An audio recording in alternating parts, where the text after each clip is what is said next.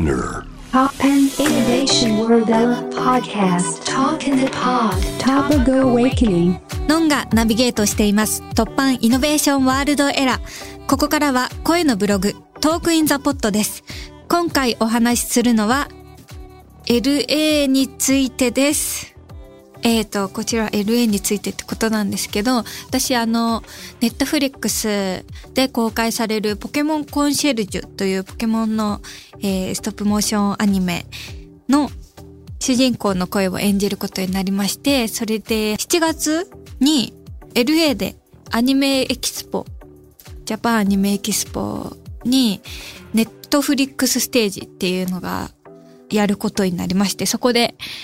ポケモンコンシェルジュも宣伝しに行くっていう旅に行ったんですね。その時に私初めてロサンゼルスに行ったんですよ。ニューヨークは行ったことあったけど、ロサンゼルスは初めてで、すごいワクワクしてたんですが、もうなんか日差しの強さが全然違くてびっくりしました。なんでだろう。あの照り返し、地面からの照り返しとかもすっごい強くて、日本でかけてたサングラスが全く太刀打ちできなくて、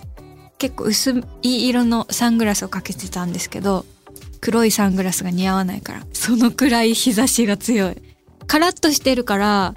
猛暑っていう感じではない。なんか日本の暑さの方が気持ちが負ける暑さだと思うんだけど、ロサンゼルスはもう日差しで目がやられるって感じだった。で、行きの飛行機と帰りの飛行機で計6本映画を見てインプットをしまくりました。うん、楽しかったな。それで東京リベンジャーズを見たんですけど、そこで見た白目？北村匠海さんの白目がすごくて、なんだろう。普通に目、黒目のある目を開いたままの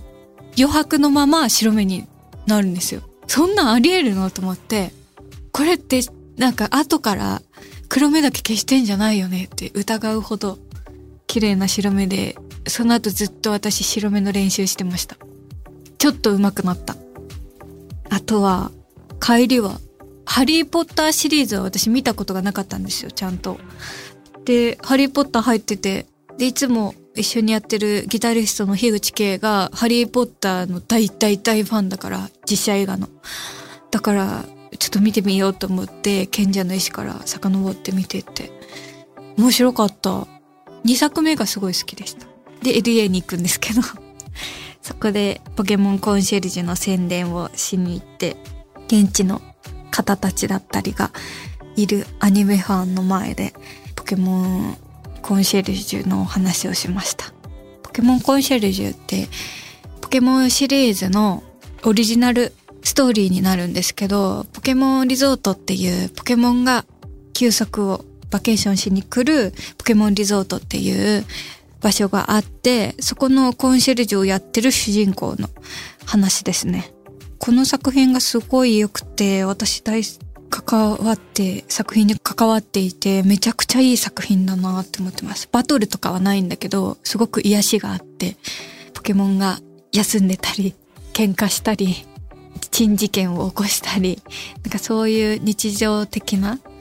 ポケモンを垣間見れる作品になってます。で、それがストップモーションで実体のあるポケモンがカクカク動いていくから、その普通の 2D のアニメーションとか CG で作ったアニメーションの立体感とも全然違って独特のほっこり感がある。もう本当に可愛いです。みんなに見てほしい。そんな作品を通して初めてのロサンゼルスを体験しました。すごい。あ、これ話したい。すごいのが、ホテルの従業員の方のストライキのデモが起こってて、で、それでもうちょっと封鎖同然なくらい、ホテルの前がすごいことになったりしてたんですよ。私の泊まってたホテルの前は大丈夫だったんだけど、それでね、ストライキに行ってて、朝食を運ぶ従業員の方が。それで、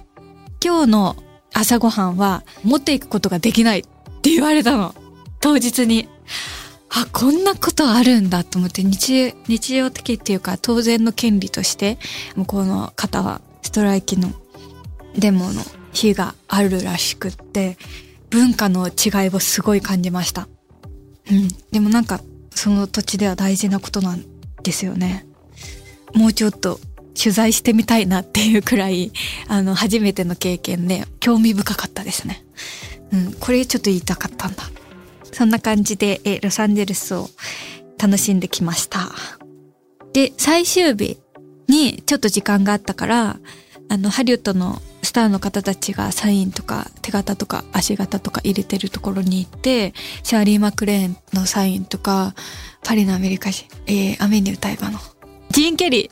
ジーン・ケリーのサインとか、あと、マイケル・ジャクソンのサインも見つけたりして、すごい、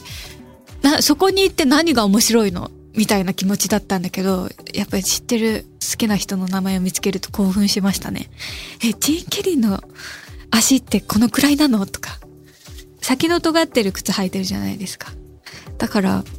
自分の厚底の靴と比べたら自分の靴の方が大きかったりとかして、あそういう違いを見て楽しめましたね。で、その後近くのレコード屋さんでバンド T シャツ買って帰りました。そんな楽しい旅になりました。えー、ポケモンコンシェルジュ、えー、公開予定ですので、ぜひネットフリックスでご覧ください。えっ、ー、と、そしてですね、11月3日にはビルボードジャパンさんが主催している、えー、ウーマンインミュージックというフェスで出演することになりました。日比谷野外音楽堂で開催予定ですので、ぜひぜひ皆さん来てください。楽しいステージになると思います。えー、私、そしてスキャンダルさん、西野さんが出演されます。え絶対かっこいいステージになると思うので、皆さん来てください。一緒に楽しみましょう。